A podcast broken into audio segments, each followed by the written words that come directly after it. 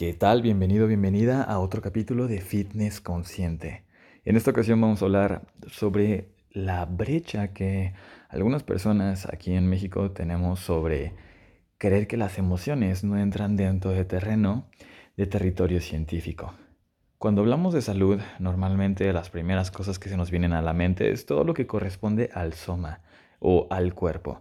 ¿Qué quiere decir esto? Pues bueno, si tienes niveles de leucocitos bajos eh, o altos, eh, si, qué tal dormiste, en cuestión de, no sé, composición corporal, cuánta grasa tienes en tu cuerpo, cuál es tu porcentaje de músculo, en cuestión de adultos mayores, su densidad ósea, etcétera, etcétera, etcétera. Pero rara vez, muy pocas veces, me atrevería a decir que casi ninguna, pero no puedo generalizar nos ponemos a preguntar emocionalmente cómo estás. ¿A qué me refiero con esto? Recuerda, trae a tu mente en este momento la última cita con un doctor, con un médico que tuviste. Y supongamos que tú tenías un dolor de estómago o algo por el estilo, muy fuerte, una infección. Y bueno, normalmente las preguntas serían, ¿cuándo empezó con esto? ¿Qué síntomas tienes? Y, y demás. Te elaboran la historia clínica y así. Pero dentro de esta historia clínica, ¿cuándo fue la última vez o alguna vez te preguntaron sobre cómo has estado emocionalmente en los últimos días o en los últimos meses o inclusive en los últimos años? ¿Por qué tiene que ver esto? O sea, realmente que, viene tiene, que tiene que ver esta conexión. Y lo es todo.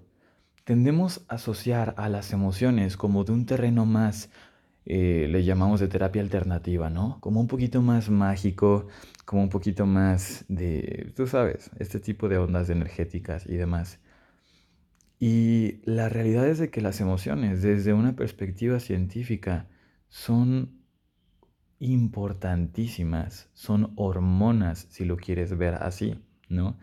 En cuanto al amor o al afecto materno, sabemos que la oxitocina es liberada cuando tenemos, por ejemplo, cuando una mamá está amamantando a, su pequeño, eh, libera mucha oxitocina y esto genera este vínculo paternal, maternal en este caso, y bueno, tenemos clara evidencia científica en cuanto a dopamina, serotonina o niveles, por ejemplo, bajos de litio en personas con depresión.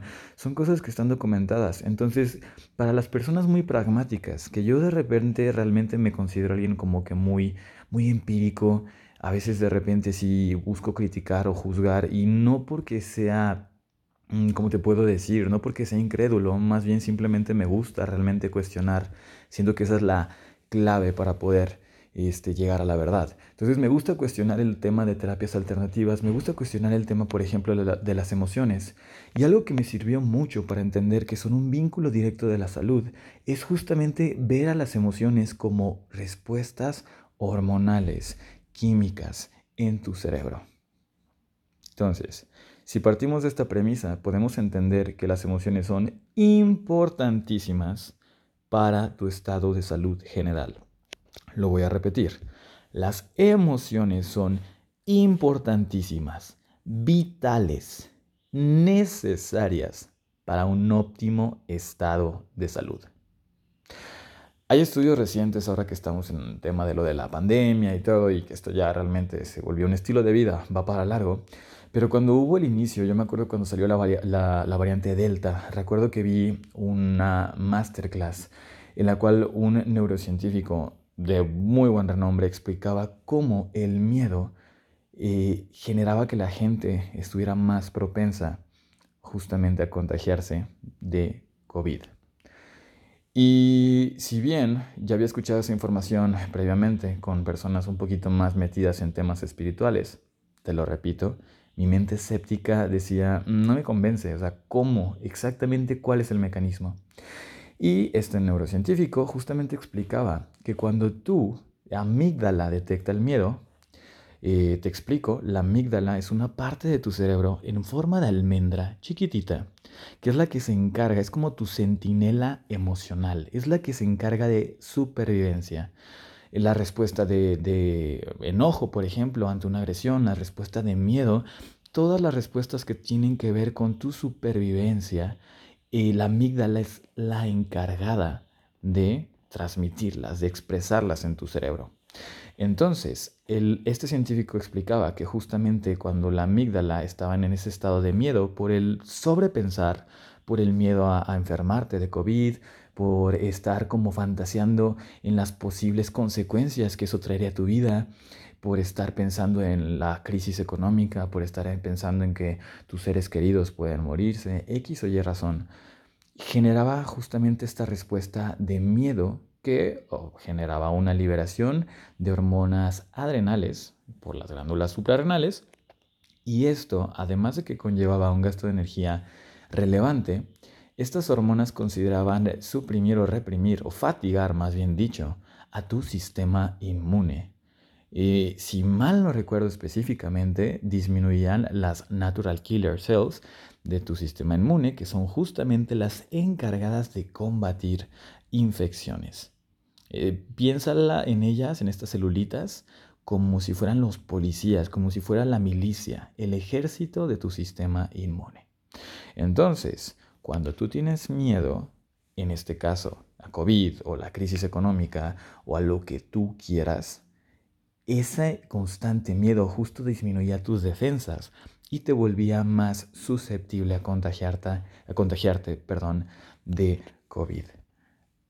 Este es un pequeño ejemplo para que veas que las emociones tienen un impacto importantísimo. Y es un ejemplo muy simple pero tienen, dictan, o sea, tú no puedes tener un, tú no puedes considerarte en estado de salud si no tienes un buen estado emocional. Así, así te lo de directo soy. Ahora, si todavía te queda duda en esto, te voy a compartir también información de un estudio en el que me parece que fueron 500 mil personas las cuales participaron en un estudio en Estados Unidos, en el cual se quería ver cuáles eran las principales causas de muerte tras haber contagiado COVID. Y la número uno era obesidad. Ya te contaré en algún otro podcast sobre eso porque es un tema muy, muy, muy importante. Y básicamente la forma de resumirlo, para no dejarte con la duda, se ha visto que la obesidad o la acumulación de tejido adiposo genera un estado preinflamatorio en tu cuerpo que activa la respuesta del sistema inmune.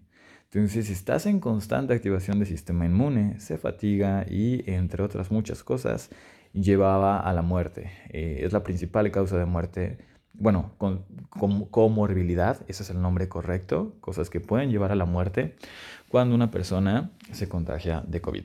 Pero ese no es el punto. El punto es que la segunda causa era justamente problemas de ansiedad o miedo. Se veía que las personas que tenían más estrés, miedo, ansiedad y demás, eran susceptibles, sumamente susceptibles. Cifras exactas ahorita no te, no te tengo eh, a la mano, pero era la segunda causa de muerte por COVID cuando unas personas tienen un nivel alto de estrés patológico emocional. Que no todo el estrés emocional es malo, ¿no? Eso hablaremos también en otro, en otro podcast. Pero aquí estamos hablando de disestrés, estrés, ansiedad, miedo, inseguridad, estas crisis, todo esto te lleva Podríamos hablar horas realmente de evidencia que nos lleva a concluir que las emociones es parte vital en el estado de salud. Te quiero contar última una historia. Y esto es algo que pasó hace una semana. Hace una semana salí con eh, mi mejor amiga, me estaba compartiendo un poquito de, de temas de... Ah, tenía un buen rato que no la veía, entonces me actualizó un poquito de su vida y demás. Y pues bueno, ella este, recientemente está teniendo pues, problemas con resistencia a la insulina. Y ha ido a varios endocrinólogos, ha ido con nutriólogos, ha ido con médicos. Lleva más de un año en su proceso de poder controlar ese tema. Y sí, porque realmente le genera problemas de salud interesantes. O sea, se siente con, con muy poca energía. Ella siendo una chica muy activa, con un montón de energía, realmente ahora se siente muy cansada, se siente fatigada y otros varios problemas de salud. Ella me contaba cómo ya después de más de un año de estar yendo, saltando entre médicos, entre endocrinólogos, entre nutricionistas, no da, realmente no, no ha habido ni un solo índice de mejoría en los últimos estudios que se hizo durante todo este tiempo. Uno podría pensar, bueno, tal vez el profesional de la salud con quien estaba yendo no está suficientemente capacitado, no tenía los métodos, pero ha probado desde todo, desde low carb diets, eh, dieta cetogénica, al revés, una dieta normal, eh, altas en proteína, eh, ha ido con uno u otro, te repito, ha ido por muchos lados. Y estábamos platicando, justamente yo le, yo le estaba haciendo algunas preguntas para indagar un poquito de su tema. Este, en un principio, como, como es normal, le pregunté, oye, pero pues el tema de ejercicio, ¿cómo vas? Y me consta que está haciendo ejercicio. Me dice, no, sí, realmente este, he estado haciendo este y este ejercicio, entrenamiento de resistencia, el plan de la alimentación. Yo le comentaba, ok, este, es importante si la, ver cuáles son tus niveles de masa muscular. Normalmente cuando una persona tiene sobrepeso eh, u obesidad, los niveles de masa muscular son disminuidos. Porque bueno, el estado preinflamatorio y algunas otras cosas dificultan justo la ganancia de masa muscular. Entonces, justamente yo sospechaba que tal vez por ahí era su tema. Porque cuando uno pierde masa muscular, la masa muscular es un órgano activo y tiene un montón de receptores de insulina. O sea, es, de los reservorios después del hígado más grandes, pero sí el favorito de glucosa. Eso es súper importante en diabetes. La glucosa se almacena como glucógeno dentro del músculo, glucógeno intramuscular que, bueno, en las personas, la mayoría de las personas es la fuente principal de energía. Y de hecho, en deportes intensidad es la fuente principal de energía después de la fosocreatina. Pero no me voy a meter a fondo esto.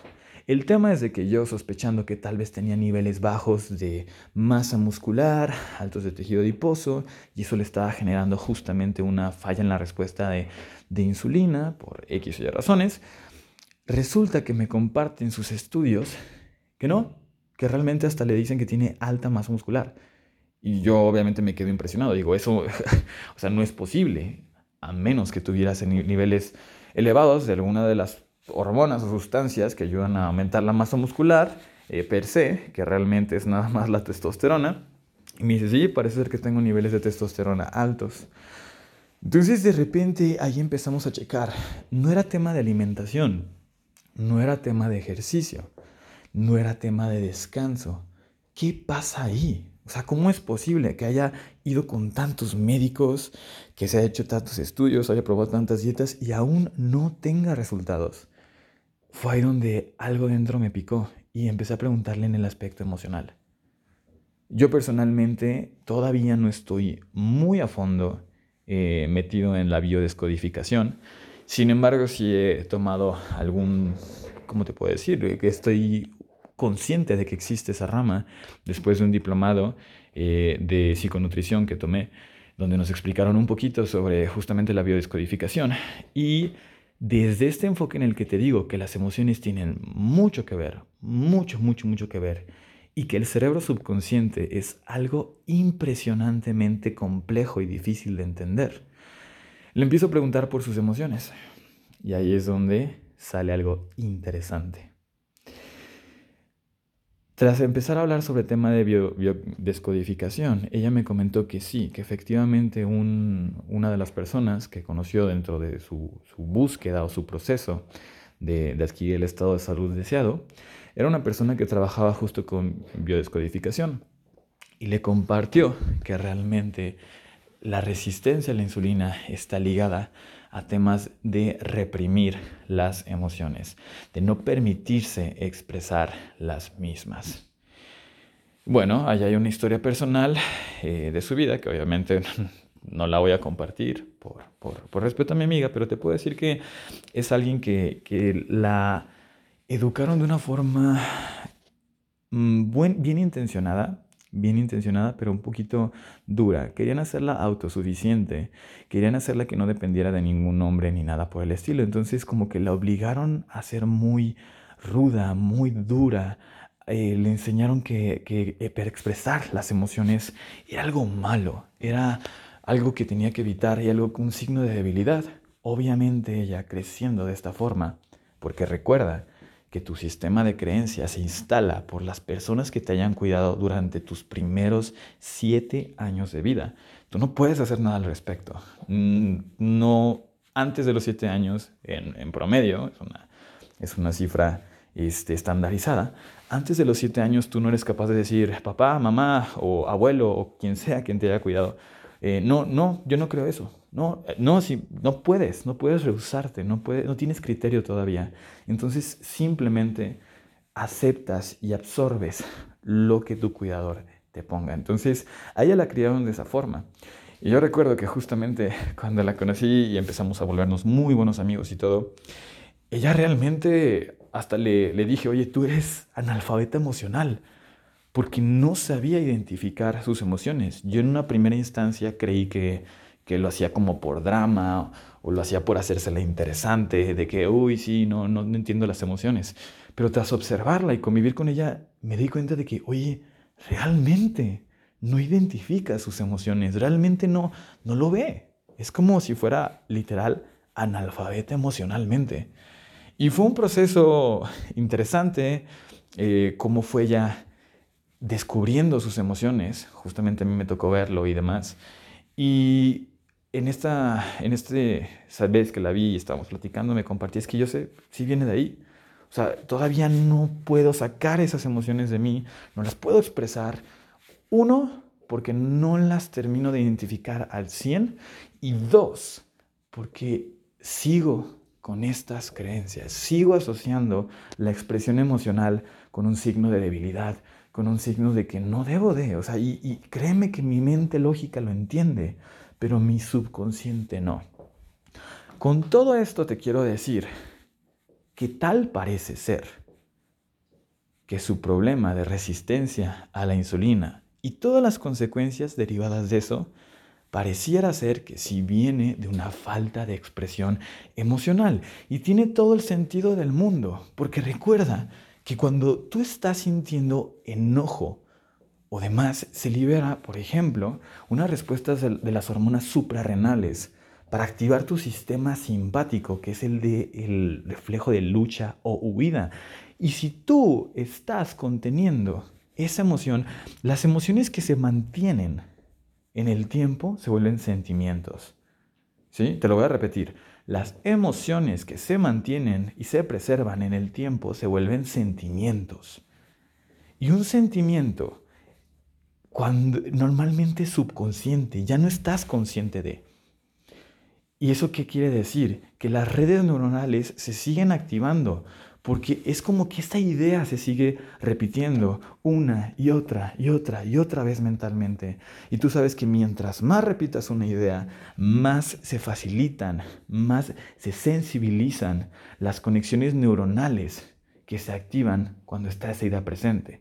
Te lo repito, cuando tú estás piense y piense y piense algo, lo único que estás haciendo es fortaleciendo las redes neuronales que genera que pienses en eso.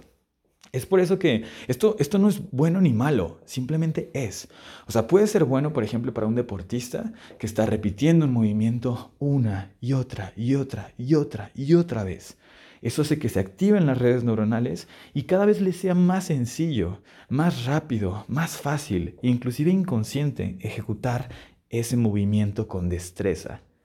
Pero lo mismo sucede para las emociones. Si tú eres una persona que se enoja una y otra y otra y otra y otra vez todo el día, eres una persona que estás tan tanto tiempo fortaleciendo tus redes neurológicas que te generan enojarte, que muy fácilmente te vas a enojar. Por eso es que la gente de repente cree o genera este carácter. Te, voy, a, sintetizar esto que te estoy diciendo de la siguiente etapa. Esta es, esta es la evolución de las emociones. Las emociones, primero que nada, por si no lo sabías, creo que ya lo habíamos comentado en algún capítulo pasado, pero las emociones no son diseñadas para permanecer en el tiempo. Son fugaces, emoción, energía en movimiento. Piensa en un animal, un, a un perrito. Un perrito lo asustas, de, momento como que se espanta, pero luego ya está. O sea, le pisas sin querer la patita y en el momento llora y se asusta, pero luego, luego se le pasa. Fluye, es natural. Un venado, ¿no? Que escucha un disparo, para las orejas, se asusta y se suelta corriendo. Su corazón late a una frecuencia súper rápida y todo. Está asustado, pero después de un rato se calma, pasa la emoción y vuelve a su estado natural. Eso sería lo ideal, eso es lo natural. Pero ¿qué sucede cuando con los humanos? Los humanos tenemos una gran diferencia que es una navaja de doble filo, que es la capacidad de utilizar nuestra corteza, nuestra corteza neuronal a otro nivel. Es decir, nosotros podemos elegir y traer a nuestra mente pensamientos a voluntad.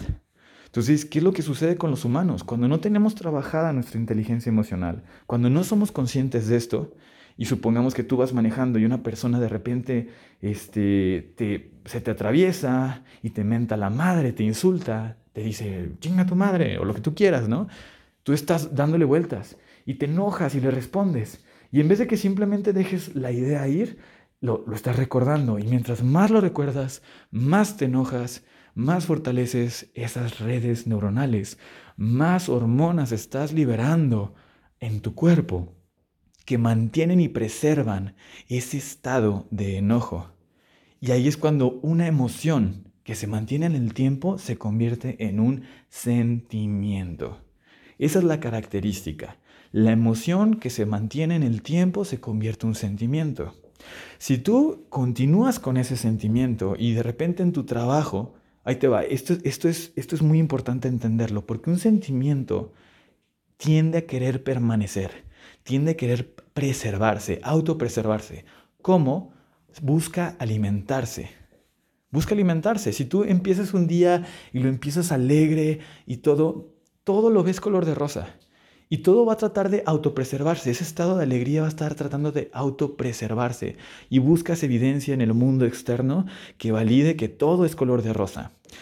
Eso sucede, por ejemplo, cuando estás enamorado, enamorada, ¿no? De repente todo es mágico y tus papás te piden un favor y lo haces feliz de la vida. Tu jefe te pide que te quedes horas extra y tú lo haces, claro que sí, lo que quieras. O sea, se preserva. Pero lo mismo sucede con las emociones negativas. Entonces llegas a tu trabajo después de que te mentó la madre, esa persona, mientras ibas manejando, y esa furia, ya que se volvió un sentimiento, ese enojo, se va a tratar de autopreservar. Entonces va a llegar un compañero de trabajo muy afectuosamente de, hola, ¿cómo estás? Y tú vas a pensar, ay, empalagoso, y, hey, ajá, bien, bien, bien, estoy, no sé, lo que, lo que sea, ¿no? X o Y razón te dicen, oye, ¿sabes qué? La junta cambió, va a ser una hora diferente y ¿qué va a pasar? Ah, puta madre, ¿por qué? Estoy harto de esta irresponsabilidad, que no me avisen. Y, fíjate cómo eso genera a la vez más enojo y se preserva más. Te repito, los sentimientos tratan de autopreservarse. ¿Y qué sucede? Cuando esto se vuelve una constante, cuando el día de mañana también pasa el mismo sentimiento y pasado mañana y la siguiente semana y el siguiente mes, entonces un sentimiento se convierte en un carácter. Cuando un sentimiento se mantiene en el tiempo, se convierte en tu carácter. Y ahí es cuando la gente dice, ah, Andrés es un enojón. ¿Por qué? Porque realmente su carácter es un enojón. Su umbral de enojo es tan bajo o es, es tan bueno enojándose, esa es la forma correcta de verlo, es tan bueno enojándose que por cualquier cosita que otra persona no se puede enojar, Andrés se enoja. ¿Te, ¿Te, das cuenta de esto? Entonces, te repito así brevemente, una emoción preservada en el tiempo se vuelve un sentimiento. Un sentimiento preservado en el tiempo se vuelve un carácter. ¿Por qué esto es importante? Porque tu carácter es un componente importante de tu salud. Así como una persona musculosa es un signo de una persona que ha sido constante al hacer ejercicio. O sea, tú haces ejercicio un día, no pasa nada. Tú haces ejercicio una semana, dos, un mes, perdón, o hasta dos meses, tienes más fuerza, te sientes más ágil, te sientes mejor, ya notas una mejora, pero todavía no se ve en tu cuerpo. Por dos meses o un mes que hagas ejercicio, no vas a ver los músculos. No vas a ver el cambio radical que quieres, pero ya te vas a sentir más fuerte. Pero si mantienes en el tiempo eso, va a llegar un punto en el que ya van a crecer los músculos, ya se nota en tu cuerpo. Lo mismo es en la mente, como es en el cielo, es en la tierra, como es adentro, es afuera. Todo está conectado, todo está conectado. Entonces, piensa, porque tú en este momento ya tienes un carácter Si tú eres una persona que normalmente te dicen, oye, genial, no, es que Andrea siempre está de buenas y es bien amigable y es así. Ojo, no te estoy diciendo que siempre estés de buenas. Obviamente somos humanos y, y tenemos subidas y bajadas, pero mi intención es cuál es tu carácter. En este momento te invito a que hagas una reflexión, te preguntes a ti mismo, a ti misma, ¿cuál es mi carácter? ¿Cuál consideraría que yo, yo que es mi carácter dominante? La mayor parte del tiempo eh, cómo reacciono, ¿sí? O sea, cómo me siento. Cuando sucede algo en la vida, ¿cuál es mi reacción? Mi reacción primaria tiende a ser positiva o tiende a ser negativa. Entonces, una mentalidad positiva es sinónimo de salud. Así te la dejo. Todo esto es para decirte que sí, que realmente la conexión de las emociones con la salud es importantísima, es vital es totalmente ciencia. Si te interesa saber un poquito más en torno a esto, hay varios eh, libros, estudios y cosas que puedes estar eh, revisando. Por ejemplo, te comparto el clásico, el libro de Inteligencia Emocional de Daniel Goldman. Es un must to si quieres realmente estar eh, profundizando en esto. Hay otro libro muy interesante que se llama The No, no Nonsense Meditation Book, escrito por Stephen Loris que justamente habla un poquito sobre la evidencia científica en torno a la meditación y cómo esta puede ayudar al manejo de tus emociones. Hay otro que se llama el, el, monje moderno, que es una guía práctica para principios del budismo en el estilo de vida moderno. Hay muchas fuentes que puedes estar investigando. Eh, revistas científicas, etcétera, etcétera, etcétera. Pero empecemos a dejar de considerar las emociones como pseudociencia y pongámonos realmente dándoles el valor y la importancia que éstas tienen en la vida y en la salud de las personas. Yo te repito, tú sabes que lo que estoy haciendo con compartir este contenido, mi intención es mejorar la cultura de salud de mi entorno, en este caso de México, y para lo que queremos o para esta visión va a ser clave que empecemos a desarrollar esta salud integral. Integral es en hábitos de descanso, de movimiento, de alimentación, de emociones, de mentalidad, de propósito de vida. Somos seres holísticos, completamente expansivos, llenos de muchas áreas y todas y cada una de ellas son igual de importantes. Así que, pues nada, con esto voy a cerrar. Eh, espero que, después de este pequeño monólogo eh, te hayas quedado al menos con, esa espinita, con esa, con esa idea de la importancia de las emociones en tu estado de salud y que lo contemples, realmente lo contemples. Y comparte esta información si te fue útil, ayudemos a realmente crear una sociedad más sana en todos los aspectos. Te recuerdo, mi nombre es Alex Silva y nos escuchamos en el siguiente capítulo de Conciencia Fitness. Hasta la próxima.